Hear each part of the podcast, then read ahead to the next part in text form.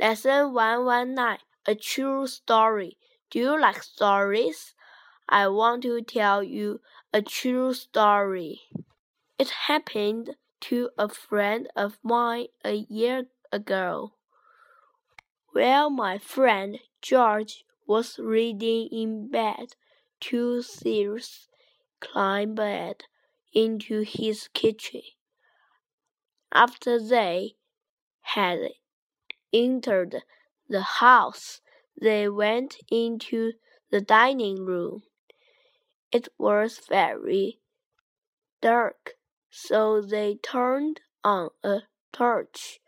Suddenly, they heard a, a voice behind them. What's up? What's up? Someone called.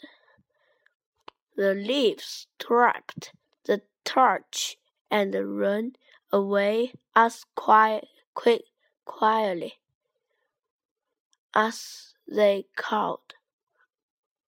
George heard the noise and came downstairs quickly. He turned on the light, but he couldn't see anyone.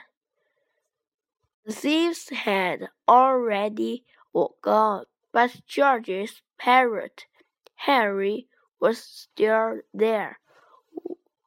What's up, George? called. Nothing, Harry, George said and smiled. Go back to sleep.